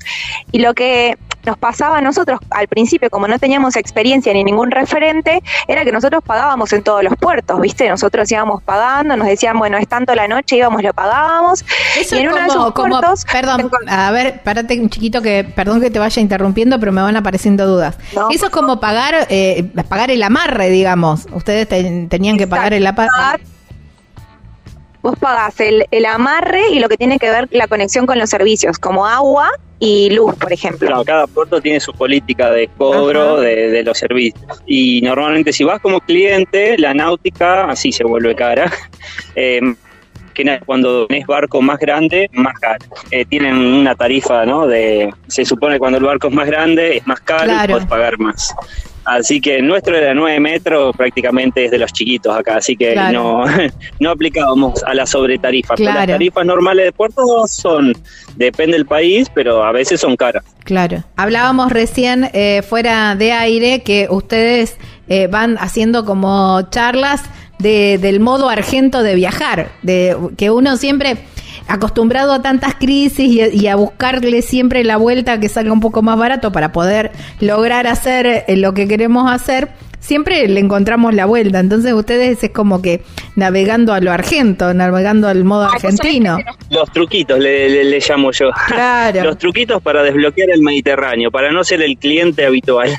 si sos un cliente de los puertos, sí, es una actividad cara pero si con los truquitos, eh, justamente técnicas de fondeo, que es lo que más te ayuda a pasarla bien con, cuando estás al ancla, y cómo cargar agua sin que te la cobren, ah, eh, ah, lugares de fondeo, la reglamentación de cada país, claro. Eh, bastantes cosas, ¿no? Que, que tienen que ver con la vida ah, con la vida a bordo. Claro. Sí, lo que nos pasa con todo eso que fuimos aprendiendo respecto de algunos truquitos, pongámosle, es que nosotros gastamos mucho menos ahora que cuando arrancamos. Nosotros cuando arrancamos íbamos a puerto, nos decían es tanto, es tanto, y no, sabíamos que había otras opciones para poder llevar a cabo la vida en la náutica.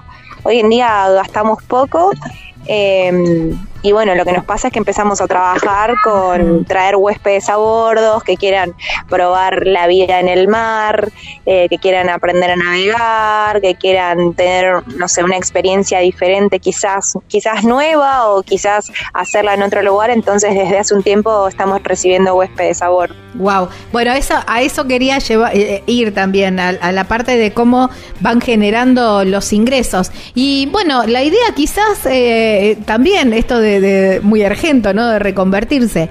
La idea de las cabañas que no, que, no dan sus los dividendos que tienen que, eh, dar aquí en, aquí en la Argentina, el, espíritu de, recibir y de, y de ser anfitriones se, se mudó al velero. Exacto, exacto. Por eso también cambiamos de barco. Nosotros en el Bombén ya habíamos empezado a subir huéspedes, pero bueno, teníamos un solo camarote, el barco era un poco más chico, eh, lo hacíamos igual, pero bueno, nos dimos cuenta que era importante tener otro camarote, así que mm, cambiamos el barco el año pasado, en junio, así que ya hace un año que está el Dolce con nosotros. Y, mm, y bueno, ahora este? tenemos un camarote más. ¿Cómo? ¿Este barco cómo se llama? Dolce Vita. Dolce Vita, ahí está. Porque lo compramos en Italia. Ah, es italiano. Y mm, este es más moderno, tiene, tiene más, eh, es más grande. Sigue siendo un barco viejo, sigue siendo un barco viejo, porque tampoco es, que nuestra economía ha mejorado abundantemente, la verdad es que no. Sigue siendo un barco viejo, pero tiene un poco más de comodidad. Eh, entonces, bueno, eso nos habilita que podamos traer huéspedes y estén un poco más cómodos. Qué buena onda esto de, de, traer, de llevar huéspedes. Eh, ¿cómo, ¿Cómo es el mecanismo? Vamos a suponer que, bueno, yo tengo ganas de, de, estar de tener una experiencia con ustedes. Eh, puedo elegir la cantidad de días, ustedes tienen armados los paquetes. ¿Cómo, cómo se hace? Nosotros en principio lo que hacemos es elegir el lugar en donde vamos a estar. Por ejemplo, elegimos para esta temporada estar en Baleares y a partir de ahí lo que hacemos es ofrecerle diferentes trayectos, por decirlo de alguna forma, que es lo que, podríamos hacer con las personas. Hay personas que nos piden una semana estar a bordo, otras 15 días, otras un mes, eh, pero menos de una semana nosotros eh, no lo estamos haciendo porque tenemos como muchos clientes que en realidad quieren estar a un mes a, 15 días. En general, menos que eso no están, porque en general son personas que quieren vivir en un barco y que quieren probar la experiencia previo a comprar a ver cómo, cómo sería la vida en un barco. Claro. Entonces, bueno, vamos a suponer, digo, bueno, chicos, yo quiero estar una semana con ustedes. Eh, les digo la fecha y ustedes me dicen dónde van a estar, cómo, cómo sería. Organizamos un organizamos un cronograma con los puntos, se te manda todo un, una posible, digamos, travesía de ruta, se dice navegación, pero bueno, una posible, un posible derrotero de lo que se puede hacer en esa semana, con los posibles puntos donde podemos pasar a conocer, y depende de lo que quiera la persona. Hay personas que quieren venir y probar simplemente cómo es la vida a bordo. Hay otros que quieren venir y navegar porque les interesa hacer experiencia navegando. Hay otros que quieren venir y ver cómo van a comprar un barco, cómo es, no sé, cómo es ir por los puertos y cargar agua, cómo es la cuestión de, claro, aparte, ustedes le, les hacen todo, les pasan todos los tips argentos ahí, todo low cost. Claro. Todo low cost en argentinos, así que también está bueno como pasar la experiencia. Hablamos el mismo idioma. Claro, tal cual. Em, ¿tienen, em, ¿Tienen muchos em, huéspedes argentinos o son más europeos? Todos todos argentinos. El europeo no, no, no piensa mucho eh, como nosotros, creo, en ese sentido. O sea, si puede pagarlo, lo hace, creo, y si no puede, claro, no. lo que le pasa a los europeos que ellos buscan más un barco nuevo eh, y con otro tipo de comodidades. Nuestro barco es un barco viejo, que ya te digo, para nosotros es un lujo, pero los europeos buscan algo de más confort.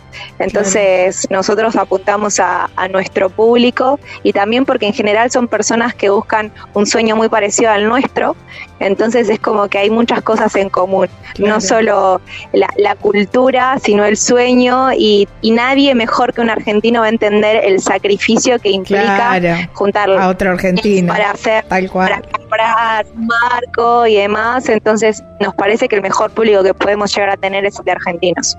Lo elegimos. Tal cual, tal cual. Ahora están, eh, su forma de vida es esa, digamos, eh, alquilando el alquilando alojamiento, digamos, en el, en el barco o tienen también algún otro, otro medio? No, no. No, no, ahora te subimos gente a bordo donde le alquilamos el camarote y la experiencia de vivir a bordo dependiendo de las necesidades que quieran. Si quieren hacer alguna clínica náutica o quieren simplemente navegar y, conocer lugares, pero por, por estar a, bordo. Es depende de lo que quiera la persona. Claro. Eh, estoy, me quedo pensando, ¿no? Y digo, qué loco esto cinco años atrás, eh, en esa tormenta o en esa, o esa primer noche en el barco, digamos, y, en, y, decir eh, que, a ver, no entendemos nada de esto, ahora a estar dando clínicas, a estar alojando gente en el barco, ¿no? ¿Cuánta, cuánta agua ha pasado bajo la quilla quizás? Sí, te escucho y, me emociona un poco porque si bien fueron cinco años para atrás y uno ya también era adulto, eh, siento que eran otras versiones nuestras. Claro. Y, y siento que la navegación fue como un curso de vida para un montón de cosas, porque nosotros hoy en día valoramos eh, el agua, porque como tenemos los tanques de agua dulce, los cuidamos un montón, nos bañamos, los usamos para bañarnos, pero para una jugadita, porque nos bañamos en el mar, eh, lo usamos para lavarnos los dientes, cocinar, o sea que tenemos mucha conciencia del agua, mucha conciencia de, eh, del consumo, digamos, en lo que tiene que ver con, con los plásticos, por ejemplo, del cuidado de la naturaleza sobre todo. Hoy en día vemos al Mediterráneo con muy poca vida bajo el mar y, es triste, pero también nos hace tomar conciencia. Entonces yo creo que, el barco es como un aprendizaje de cómo vivir la vida en un montón de cosas y apreciar lo simple, las pequeñas cosas, porque en el barco sí o sí tienes que vivir el día a día, porque como dependemos de las condiciones climáticas, dependemos sí o sí del día a día. No podemos pensar en una semana qué podemos hacer, porque las condiciones del tiempo cambian todos los días, entonces nos hace estar en todo momento al presente, al aquí ahora y, vivir el hoy, porque no sabemos mañana si de repente hay una tormenta, no, que, a ver, hay pronósticos y uno hoy en día lo puede prever mucho mejor que quizás años anteriores, pero aún así la naturaleza es la naturaleza y puede cambiar. Entonces yo creo que, es un aprendizaje de vida, es un estilo de vida y no sé qué nos deparará el futuro, pero que estamos aprendiendo un montón de cosas, las estamos aprendiendo. Mm. Hablaban hoy temprano también al principio esto de, de, la simpleza, de, de, valorar lo simple, esto que estaban hablando recién, de valorar muchas cosas, pero también que eh, de, lo simple de la, de la vida en el barco y del y con lo poco que se arreglan eh, durante eh, en, en, el día a día, ¿no? Y también eso es un gran aprendizaje, ¿no? A veces uno está envuelto en una vorágine que tiene que tener todo que ver y cómo por ahí el barco te pone en, tu lugar. Sí, yo creo que mientras menos tenés, menos necesitas. A nosotros nos pasa que en el barco tenemos las mismas modas de ropa que teníamos en el 2018 y, y no necesitamos más que esto. O sea, realmente, y no es un decir, porque hoy en día se dicen muchas cosas que suenan lindos, pero en, en mi caso particular, y creo que buen puede ser lo mismo, eh, yo creo que estamos más felices mientras menos cosas tenemos realmente, porque nos damos cuenta que lo más simple, eh, en lo más simple está la felicidad y también nos hace valorar a las personas que amamos, ¿no? Porque hoy en día estamos lejos y, y cuando uno está lejos también valora un montón de cosas de las personas que ama y y nos hace extrañarlas, pero valorar. Cuando vamos a Argentina y, por ejemplo, estoy tomando mate con mi mamá, la estoy mirando a los ojos, quiero estar con ella, quiero estar ahí, porque como me voy a volver rápido al, barco, digo, en este momento quiero exprimir este rato que estoy con mi mamá, que estoy con mis hermanos, que estoy con mis amigas. Eh, creo que la distancia hace que uno valore las amistades. Y la, y la familia, los buenos momentos, creo que es un aprendizaje integral. Tal cual, tal cual. Hablabas del mate y, mm, bueno, ustedes eh, llegaron a Barcelona, que eh, bueno, hay muchísimos argentinos en Barcelona. El otro día estaba hablando con unas Em, con unas viajeras de Barcelona, decían, hay 50% de argentinos y 50% de españoles en Barcelona. Estamos colonizando España, las Baleares también. Se, está dando vuelta la, historia. Em, y, hablabas del mate, ¿no? Digo, ¿qué... Mm, ¿Qué, qué, costumbres, qué, qué, qué, cosas argentas, además de esto, ¿no? De la, de la idiosincrasia, que esa la llevamos a todos lados han podido conservar, mantener eh, de, Argentina. Eh, por ejemplo, esto es lo del mate, ¿no? Aprendimos a hacer dulce de leche. Ah, en realidad, eh, la Argentina está con nosotros en todo momento. De hecho, tenemos una bandera una gigante bandera gigante, Sí, sí, sí, sí. La nosotros como también siento en esto de que te decía de valorar en la distancia un montón de cosas, creo que la distancia nos hace amar más a nuestro país. En general, estamos más acostumbrados a escuchar que hay mucha queja en cuanto a, cosas que pasan en nuestro país y no y no no es que somos fanáticos y no vemos las cosas que están mal, pero sí también nos hace el conocer otros lugares y otras costumbres y es como que nos hace también valorar un montón de cosas que sí funcionan bien en nuestro país y que las tenemos tan normalizadas que no nos damos cuenta eh, lo bien y el progreso que tenemos en un montón de aspectos. Entonces, Argentina está presente en nosotros en todo momento, desde que nos levantamos y tomamos un mate hasta que elegimos hacer empanadas, desde que queremos tomar asado, desde que queremos tomar un Fernet. Hoy por la noche, por ejemplo, vamos a tomar Fernet. Wow, desde que ¿Se no sé, consumimos la, radio argentina, o sea, la, la Argentina viaja con nosotros. Buenísimo. ¿Se consiguen productos argentinos? Y vale, vale mucho, te digo, cuando los conseguís, por ejemplo, en Italia no se consigue siempre tan fácil. Y cuando conseguimos, nos compramos, el señor nos hizo precio, el de supermercado no nos entendía, le compramos dos, los packs familiares, el pack de 12 o 24, no sé, le compramos un montón de yerba y, nos miraba, este, ¿por qué se llevan tanto? Nos decía el del supermercado el italiano. Claro, no entendés, no te lo podría explicar, le digo. Che, secarla al sol de última, ¿eh? Secarla al sol y reutilizarla la yerba. No, la verdad que nunca me anduvo, eso lo, probé en épocas duras, eh, cuando estuvimos en Túnez, por ejemplo, que ahí en, Túnez, ahí en Túnez no conseguí yerba, no, y ahí ya probé de todo con la yerba y no hubo caso, ¿no? Es un pecado tomar el, mate secado al sol. Claro. en general yerba conseguimos en todos lados en los que estuvimos, siempre conseguimos yerba. Lo que nos cuesta conseguir y extrañamos horrores y valoramos cuando nos traen eh, son los alfajores ah, y el dulce de leche, que, lo hacemos casero, pero realmente lo que más extrañamos son esas cosas, porque yerba, la verdad es que conseguimos en prácticamente todos lados. No sabemos Hay una sola marca que es la que conseguimos, pero bueno, no que haya yerba ya está listo. Ya está, no importa la marca que eh, bueno, a ver, eh, argentinos que, eh, que, alquilen eh, el, el, espacio ahí en el en el, en el Dolce Vita, a ver, como condición sine qua non, un paquete de yerba. Eh, siempre y dulce de leche y claro. es mejor. Siempre vienen dos paquetitos de yerba con la gente, es increíble. Es como traer el bajo el brazo. Vos sabés que em, con estas chicas españolas que, que, estuvimos hablando la semana pasada, ellas están recorriendo la Argentina, están haciendo un poco al revés. Y mm, a dos mangos, por supuesto, están recorriendo a dos mangos. Y, mm, y decían que no, no, que se quedaron enamoradas del dulce de leche y de los alfajores. Así que no es cosa nuestra, no, no, dice una cosa exquisita. Eh, dice el, eh, el dulce de mejores Sí, tal cual, tal cual.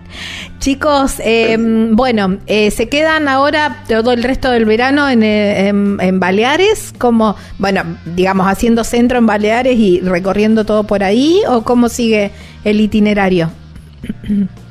Sí, la idea en estos meses de verano es eh, hacer, bueno, Menorca, Mallorca, Ibiza y Formentera, y después uno de los posibles planes es cruzar el, el, Océano Atlántico. Wow, wow, qué lindo. Bueno, los vamos a tener por este lado seguramente. Eh, chicos, me quedé sin tiempo, me quedaría una hora más charlando con ustedes, me quedé literal, sin tiempo no me queda ni para el saludo final, pero agradecerles muchísimo, gracias por el contacto. Gracias por este tiempo también de contar. Me quedaron un montón de preguntas por hacer, pero bueno, no faltará oportunidad y en cualquier otro momento vamos a seguir charlando.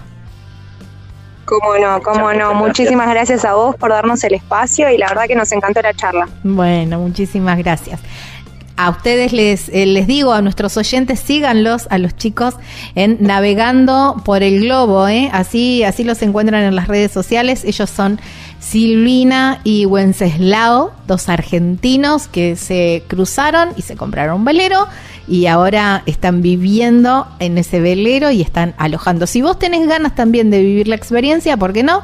Ponete en contacto con ellos y bueno, vas a ser más que bien recibidos. Chicos, muchísimas gracias, abrazo enorme. muchas gracias, un abrazo grande. Chau, chau. Si no es ahora, ¿cuándo? No importa la pregunta, la respuesta es viajar. Deja que el mundo te sorprenda. Disfruta del camino, no hay prisa en llegar. Y respira en la naturaleza. Viajero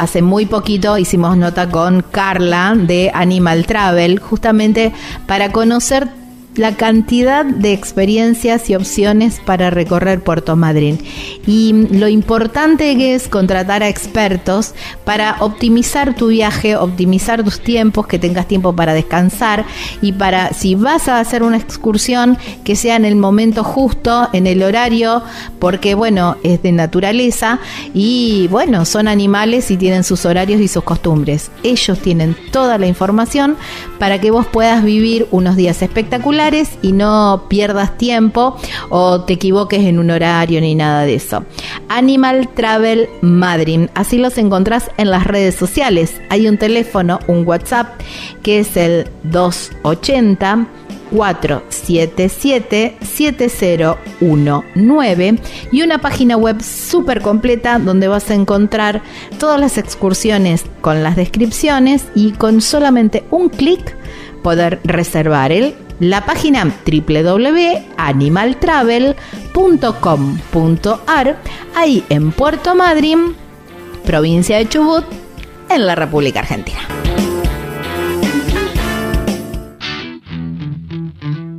Nada, nada, nada de tiempo me queda solamente agradecerles muchísimo por haberse quedado hasta el final del programa.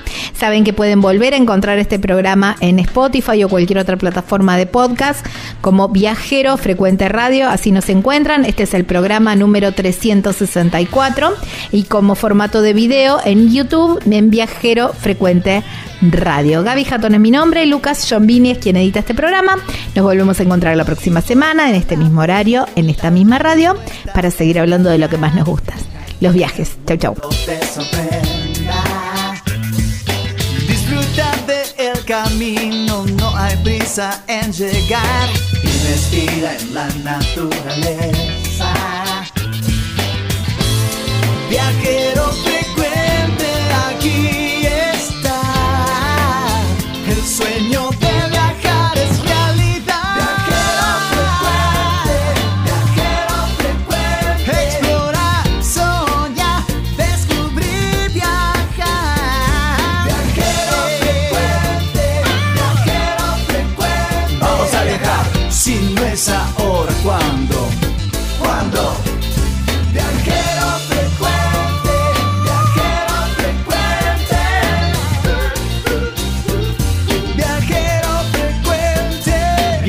para cambiarle la ropa al alma.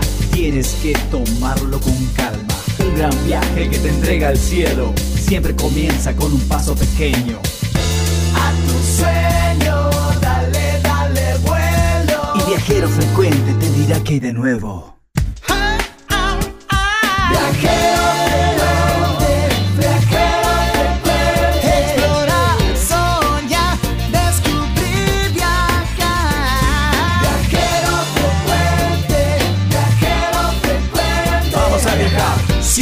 pensa ora quando, quando?